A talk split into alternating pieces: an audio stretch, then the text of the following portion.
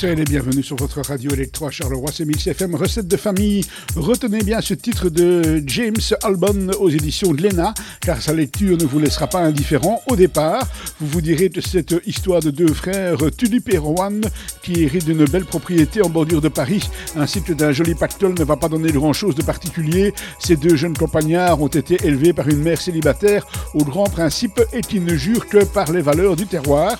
Ils décident d'ouvrir un restaurant en ville et se dédotent donc un endroit un peu miteux. Ça ne s'arrange pas très bien.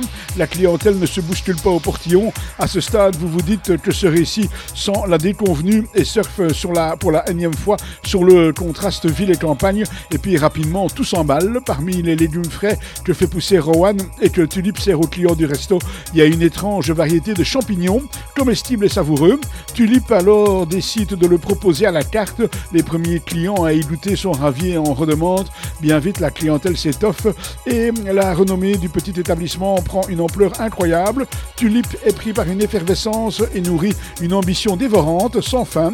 Et c'est là que la tragédie prend une dimension bouleversante. Une bande dessinée qui vous mène, l'air de rien, jusqu'aux portes de l'enfer. Ça s'appelle Recette de famille. C'est par James Albon, c'est aux éditions de Lena.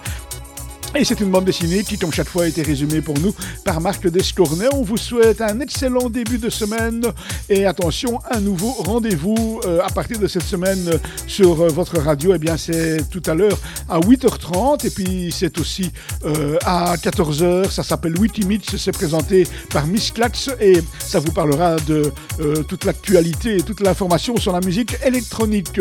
Nous, eh bien, on se retrouve demain avec un grand plaisir, bien sûr, pour vous parler d'une autre bande dessinée.